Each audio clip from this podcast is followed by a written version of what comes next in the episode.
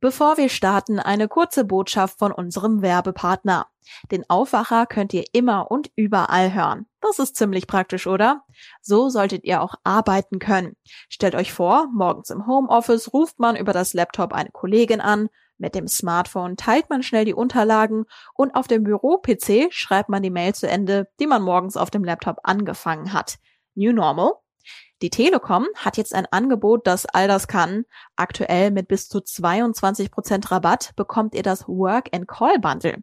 Darin enthalten sind nicht nur Microsoft Klassiker, Word, PowerPoint, Excel, sondern auch Teams Telefonie. Das heißt, mit dem Add-on Telefonie könnt ihr eure Festnetznummer aus dem Büro einfach mitnehmen. Egal ob im Homeoffice oder von unterwegs. Ihr bleibt immer unter eurer bekannten Nummer erreichbar.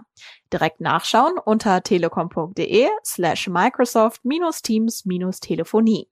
Und jetzt geht's los mit dem Aufwacher die Zahlen haben sich doch dramatischer entwickelt, als das ähm, ursprünglich gedacht war. Die einzelnen Kreise und Städte haben eben die Sorge, dass äh, in den Schulen es zu hohen ähm, Infektionsraten kommen kann. Ab heute geht es für viele Schülerinnen und Schüler zurück in den Präsenzunterricht. Allerdings im Wechselmodell und nur dort, wo die Wocheninzidenz unter 200 liegt. Viele Städte und Kreise bleiben deshalb vorerst weiterhin im Distanzunterricht. Über die aktuellen Entwicklungen sprechen wir im Podcast. Podcast. Ich bin Julia Marchese. Hi. Rheinische Post Aufwacher. News aus NRW und dem Rest der Welt. Schülerinnen und Schüler kehren ab heute wieder in ihre Klassenzimmer zurück. Zumindest abwechselnd und dort, wo die Wocheninzidenz unter 200 liegt. Doch mit Blick auf die aktuellen Infektionszahlen fragt man sich schon, wo und wie soll das eigentlich funktionieren? Viele Städte und Kommunen haben bereits am Wochenende angekündigt, aufgrund der hohen Inzidenzwerte weiterhin im Distanzunterricht zu bleiben. Über den aktuellen Stand und die Entwicklungen spreche ich jetzt mit Martin Kessler. Er ist Leiter unseres Politikressorts. Hallo. Hallo, Frau Marchese. Also, die Schulen in NRW gehen ab heute wieder in den Wechselunterricht. Jetzt sind aber einige gar nicht dabei. Wie ist denn da jetzt der aktuelle Stand? Wie Sie schon gesagt haben, ist ja bei einer Inzidenzzahl von 200 auf jeden Fall Online-Unterricht ähm, ähm, durchzuführen. Das heißt also, die Schulen müssen weiterhin geschlossen bleiben. Es gibt einige Gemeinden und auch Kreise, die diese, die ganz nah an dieser Zahl sind und die haben jetzt schon mal vorsorglich auch ihre Schulen geschlossen und gehen weiterhin auf Distanzunterricht. Insgesamt sind es 21 Städte und Kreise Nordrhein-Westfalen, die ihre Schulen weiterhin geschlossen lassen. Also da werden die Kinder und Jugendlichen weiterhin in Distanzunterricht unterrichtet. Im Aufwacher in der letzten Woche haben wir bereits darüber gesprochen, dass NRW schon sehr darauf drängt, die Schulen schnellstmöglich wieder in den Präsenzunterricht zu bringen. Wieso sind wir jetzt, kaum eine Woche später, wieder an dem Punkt, dass viele Schulen doch nicht öffnen? Ja, ähm, die Zahlen haben sich doch dramatischer entwickelt, als das ähm, ursprünglich gedacht war. Ähm, die, äh, die, einzelnen Kreise und Städte haben eben die Sorge, dass äh, in den Schulen es zu hohen ähm, Infektionsraten kommen kann, trotz Tests, ähm, trotz natürlich auch Impfungen, insbesondere bei den Grundschullehrern und den Förderschullehrern. Es ist nun mal so, und da gibt es auch einige Zahlen des Robert Koch Instituts, dass die Ansteckungsrate unter den 5- bis 14-Jährigen, das sind ja unsere Schülerinnen und Schüler, leider höher ist als beim Rest der Bevölkerung. Viele ältere Menschen sind ja schon geimpft, die jüngeren natürlich noch nicht. Und deswegen sind nun mal Schulen, das sagen viele Virologen und Epidemiologen, natürlich Orte ähm, der Ansteckung und da will man dann lieber kein Risiko eingehen. Mhm. Bringen wir jetzt noch mal ein Thema rein, was auch viele Menschen beschäftigt. Und zwar sind jetzt an diesem Wochenende in vielen Städten in NRW ja auch Ausgangssperren hinzugekommen bzw. verhängt worden. Jetzt haben Sie gerade gesagt, dass das Infektionsrisiko auch an Schulen sehr hoch ist. Was ist denn aus epidemiologischer Sicht sinnvoller? Ausgangssperren oder weiterhin die Schulen geschlossen zu halten? Äh, Frau Marchese, das ist keine ganz einfache Frage. Also die meisten Ansteckungen finden nach wie vor in den, in den geschlossenen Räumen statt, ähm, vor allem in den Privathäusern.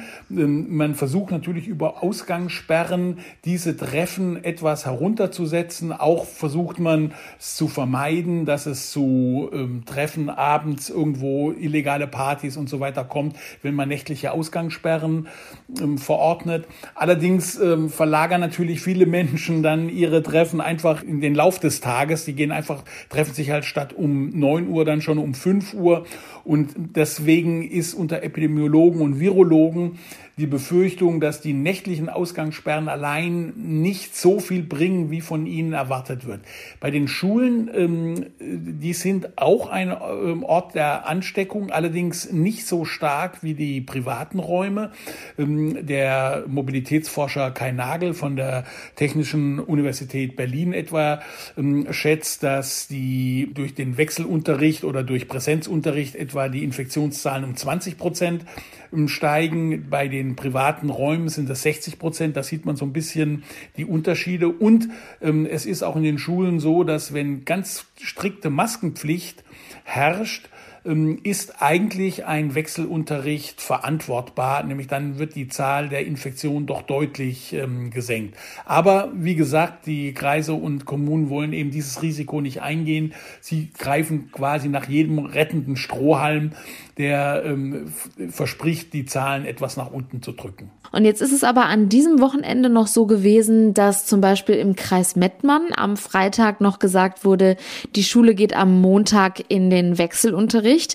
Am Samstag um 23.53 Uhr kam aber die Meldung, nee, doch nicht. Wir bleiben im Distanzunterricht.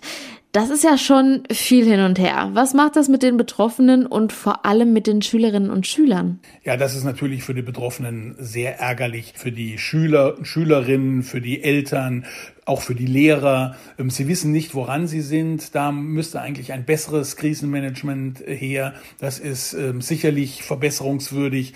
Ähm, und die, die ganze Situation ist natürlich für die Menschen schon sehr schwierig. Die junge Generation ist ja sowieso die Generation, die sehr stark von dieser Corona-Krise betroffen ist. Seit über einem Jahr kein vernünftiger Unterricht mehr und jetzt auch noch dieses Hin und Her. Ich finde, man sollte da eben klare Ansagen machen und sich dann auch daran halten, beziehungsweise frühzeitig dann auch sagen, ob es geht, ob es nicht geht. Allerdings ist der Kreis Mettmann nicht der einzige Kreis. Das hat jetzt auch Herne ähm, ganz, ganz knapp angesagt, dann Leverkusen, Gütersloh, Dortmund, Bonn, Recklinghausen haben. Also es sind doch eine ganze Menge Kommunen, ähm, die das jetzt auf letzten Drücker ähm, machen, was für alle Beteiligten wirklich sehr, sehr schwierig ist. Wie könnte denn das Ganze in Zukunft weitergehen? Ja, wir haben ja noch 30 Tage bis zu den Sommerferien und wenn ich ganz ehrlich bin, glaube ich nicht, dass da allzu viel jetzt noch passiert. Ich gehe mal davon aus, dass der Wechselunterricht jetzt praktisch die Form des Kompromisses ist, die halt in Corona-Zeiten mit diesen Fallzahlen, Infektionszahlen eben möglich ist. Leider, leider, leider werden die Schülerinnen und Schüler vor den Sommerferien nicht in der Form die Schule besuchen können, ähm, wie es notwendig wäre. Sie werden immerhin die Schule besuchen können. Und ich habe mir von etlichen Lehrern sagen lassen, dass äh, sie selten erlebt haben, dass sich die Kinder und die Jugendlichen so auf die Schule freuen, wie sie das im Augenblick tun. Besteht denn da auch wirklich Hoffnung, dass es auch nach den Sommerferien wieder besser laufen wird? Es muss, Frau Marchese, es muss besser laufen, weil das kann so nicht weitergehen. Ich, ich hoffe, dass diesmal die Zeit genutzt wird, auch in den Sommerferien die Schulen so auszustatten, dass mit Tests auch mit der Frage ähm, Impfungen für die Lehrer es dann so ist, dass die Risiken so beherrschbar sind, dass wieder Präsenzunterricht ähm, möglich ist. Ich finde, die politisch Verantwortlichen müssen alles da rein lenken, dass endlich wieder Präsenzunterricht, ein normaler Unterricht an unseren Schulen ähm, notwendig ist. Sonst geht wirklich eine ganze Generation verloren. Das ist mein dringender Appell. Ich bin allerdings auch hoffnungsfroh, dass es nach den Sommerferien etwas besser wird. Das Impftempo nimmt zu. Ich finde, die Ständige Impfkommission sollte auch die Lehrer und Lehrerinnen an den weiterführenden Schulen prioritär impfen lassen. Ich glaube, das sind wir unserer jungen Generation schuldig. Wenn das Impftempo zunimmt, hoffe ich auch, dass wir nach den Sommerferien wieder zu ganz normalen ähm, Schulunterricht zurückkehren können und auch wieder, wieder einen Grad von Normalität erreichen. Hoffen wir das Beste. Vielen Dank, Martin Kessler. Gerne, Frau Marchese. Alles Gute. Wie hat ein Düsseldorfer den Kochboxenversender HelloFresh aufgebaut und wie konnte ein Solinger Startup für hunderte Millionen verkauft werden? Das sind Themen, mit denen sich mein Kollege Florian Rinke beschäftigt. Er ist nicht nur Wirtschaftsredakteur bei der Rheinischen Post, sondern auch unser Experte für die Start-up-Szene in NRW. Und er hat ein neues Projekt am Start, das uns Einblicke in diese Szene gewährt. Lieber Florian, direkt zu Beginn. Die Gründerszene an Rhein und Ruhr wächst. Wie würdest du die Gründerszene in NRW darüber hinaus denn noch beschreiben? Ja, also als ich vor fünf, sechs Jahren angefangen habe, mich mit der Startup-Szene in NRW auseinanderzusetzen, da muss man sagen, da muss man wirklich sehr viel suchen, um dann spannende Unternehmen zu finden. Also es gab sie auch hier immer, aber es waren halt deutlich weniger als in Berlin oder beispielsweise auch München. Und inzwischen hat sich da wirklich an vielen Stellen in NRW ganz, ganz viele entwickelt und es sind auch tolle Unternehmen bei rausgekommen. Im Ruhrgebiet, in Ostwestfalen, in Münster, in Köln, im ganzen Rheinland insgesamt, Düsseldorf natürlich auch, aber auch teilweise in ländlicheren Regionen und ja, ich würde sagen, also die Szene selbst ist sehr heterogen. Also es gibt hier einerseits ganz tolle ähm, sogenannte B2C-Startups, also Startups, die sich an den Endkunden wenden. Zum Beispiel Flaschenpost aus Münster kennen ja sehr viele. Und gleichzeitig gibt's sehr, sehr gute B2B-Startups, also die ganz gezielt die Geschäftskunden, von denen es ja hier in NRW sehr viele gibt, in den Blick nehmen. Diesen regelrechten Boom von Startups gab's ja schon vor einigen Jahren. In meiner Wahrnehmung recht positiv behaftet mit hippen, jungen Unternehmern und Unternehmerinnen. Ist das denn 2021 noch immer so? Nee, auf jeden Fall. Also man hatte ja so ein bisschen Sorge letztes Jahr. Also wenn ich mit Risikokapitalgebern oder auch Leuten aus der Startup-Szene gesprochen hatte, was macht jetzt Corona mit dem Gründungsgeschehen in Deutschland? Ne? Also führt es vielleicht dazu, dass Leute lieber nicht mehr den Schritt in die Selbstständigkeit wagen?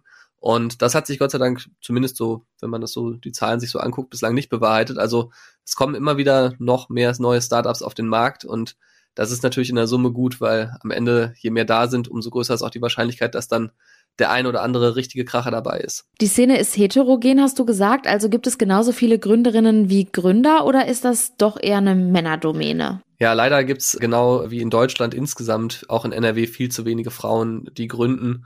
Und ja, die Gründe sind natürlich ganz vielfältig. Die Zahl steigt ganz langsam, aber es sind immer noch viel zu wenige, das muss man tatsächlich so sagen. Jetzt gibt es ein ganz neues Podcast-Projekt von dir, den neuen Podcast Gründerzeit. Thema die Gründerszene. Worüber sprichst du genau? Ja, genau. Wir haben ihn jetzt am Freitag das erste Mal gestartet mit einer Folge, in der wir Mirko Novakovic und sein Leben vorstellen. Das ist der Gründer von Instana. Das ist eines dieser sehr erfolgreichen B2B-Startups aus NRW, der im vergangenen Jahr sein Unternehmen an IBM verkauft hat für einen dreistelligen Millionenbetrag. Dieser Podcast soll im Endeffekt so ein bisschen äh, ja die Menschen vorstellen, die hier in NRW oder aus NRW heraus was bewegen. Also vom Gründer über den Investor bis hin zum Politiker und deren Geschichten einfach mal nacherzählen in Gesprächen mit den jeweiligen Personen. Du hast jetzt schon einige dieser Gespräche geführt, so viel darf man verraten. Gibt es irgendwas, was dir besonders in Erinnerung geblieben ist, worauf wir uns als Hörer besonders freuen können? Ich finde jedes dieser Gespräche, die ich geführt habe, und das sind jetzt irgendwie fünf, sechs gewesen, war so auf seine Art total besonders. Und ich finde es immer wieder faszinierend, diesen Antrieb zu verstehen. Also was bewegt Menschen wirklich dazu, am Ende zu gründen? Und was sind da so auch so die Stolpersteine? Und umgekehrt auch, was bewegt auch Leute beispielsweise, sich politisch dafür einzusetzen? Da haben wir zum Beispiel mit Thomas Jatzombeck gesprochen, dem Beauftragten für Startups im Bundeswirtschaftsministerium.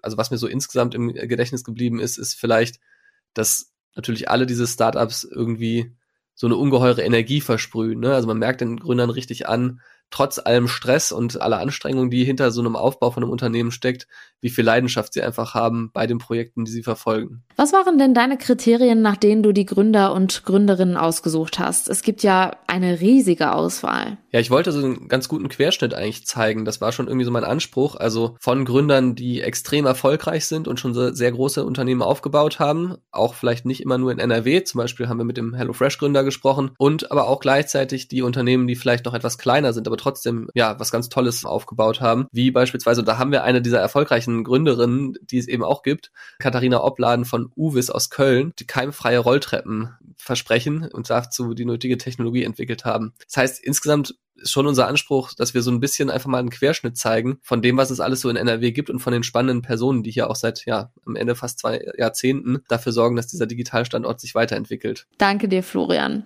Den Link zu dem Podcast habe ich euch in die Shownotes gepackt. Schaut gerne mal rein. Dankeschön. Und die Nachrichten aus der Landeshauptstadt, die gibt es jetzt wie immer von meinen Kollegen von Antenne Düsseldorf. Hallo. Ja, einen schönen guten Tag. Ich bin Philipp Klees und das sind die Antenne Düsseldorf Themen zum Start in die neue Woche. Volle Schulen und leere Geschäfte, so lassen sich die wichtigsten Corona-Neuerungen ab heute für Düsseldorf zusammenfassen. Die meisten Geschäfte in unserer Stadt bleiben ab heute wieder zu. Klick und Miet mit einem negativen Corona-Test, das ist vorbei. Die Entwicklung der Inzidenzien und die Lage in den Krankenhäusern haben die Stadt zu dieser Entscheidung gebracht. Dafür kehren ab heute die Schüler wieder in den Wechselunterricht zurück. Fragt sich nur, wie lange gibt die Landeselternschaft angesichts der Pandemieentwicklung zu bedenken.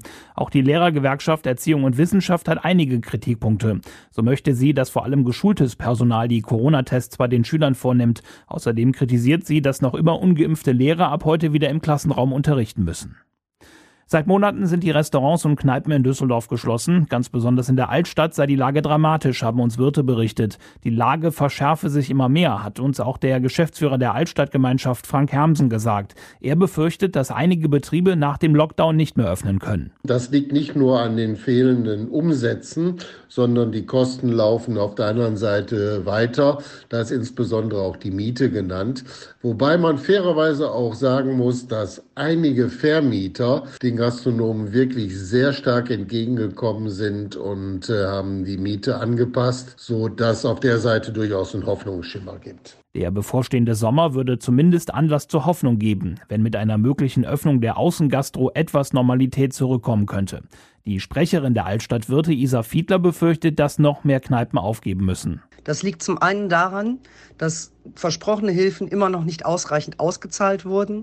Es liegt unter anderem daran, dass die Hilfen insgesamt zu wenig sind und es fehlt ein Unternehmerlohn. Und es liegt auch daran, dass viele Kollegen einfach eine Perspektive vermissen und deswegen unter Umständen auslaufende Verträge nicht verlängern. Gastronomische Einrichtungen wie Restaurants, Kneipen und Bars müssen in Düsseldorf weiterhin geschlossen bleiben. Für die DEG ist die Saison zu Ende. Verein, Team und Fans gehen in die Sommerpause. Und zwar, weil es die Düsseldorfer nicht in die Playoffs geschafft haben. Am Nachmittag haben die Rot-Gelben im letzten Vorrundenspiel mit 1 zu 6 in München verloren und die Saison als Tabellenfünfter der Nordgruppe der deutschen Eishockeyliga beendet. München war wohl eine Nummer zu groß, hat uns Trainer Harold Kreis nach dem Spiel gesagt. Dass man ausgerechnet äh, für mich heute eine sehr, sehr starke Mannschaft äh, aus München als letzte Gegner hat, äh, ein Gewinnspiel, ein, ein Muss-Gewinnspiel Spiel. Da kann ich nichts anderes sagen. Die haben es äh, hoch verdient, aber enttäuscht bin ich nicht. Letzter Düsseldorfer Torschütze war Stürmer Tobi Eder und für den war nach dem Spiel klar, das Playoff aus hat nicht nur an der Niederlage gegen München gelegen. Weil letztendlich waren wir einfach über, über 38 Spiele gesehen nicht, nicht gut genug, dass wir in die Playoffs kommen.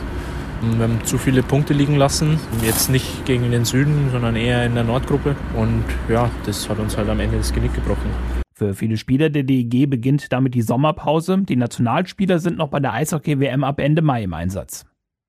Die Fortuna lässt dagegen im Saisonendsport nicht locker und fährt weiter Punkte ein. Im ersten Spiel der englischen Woche hat das Team auswärts mit 3 zu 0 beim VfL Osnabrück gewonnen. Christopher Pettersson, David Kovnatski und Marcel Sobotka schossen die Tore für die Fortuna. Der Sieg hätte sogar noch höher ausfallen können, hat uns Stürmer Emanuel Ioja nach dem Spiel gesagt. Wir hätten sicherlich in der ersten Halbzeit noch ein, zwei Dinge mehr machen können. Aber ja, ich denke, so das Ergebnis geht dann so am Ende so klar und da können wir jetzt noch aufbauen. Marcel Sobotka wollte anschließend trotz der überzeugenden Leistung nicht über irgendwelche Aufstiegschancen reden. Wir tun gut daran, dass wir, dass wir heute ein gutes Spiel gemacht haben, dass wir am Mittwoch dann gegen die Mannschaft der Stunde spielen, wenn ich das so sagen kann. Das ist die beste Rückrundenmannschaft St. Pauli. Das wird nochmal ein, ein hartes Brett und danach werden wir weitersehen. In der Tabelle bleibt die Fortuna Sechster mit vier Punkten Rückstand auf den Relegationsplatz. Am Mittwoch geht es um 18.30 Uhr mit einem Heimspiel gegen St. Pauli weiter. Pauli ist das beste Team der Rückrunde. Die Antenne Düsseldorf Nachrichten nicht nur im Radio und hier im Aufwacher Podcast, sondern rund um die Uhr auch online auf unserer Homepage antennedüsseldorf.de.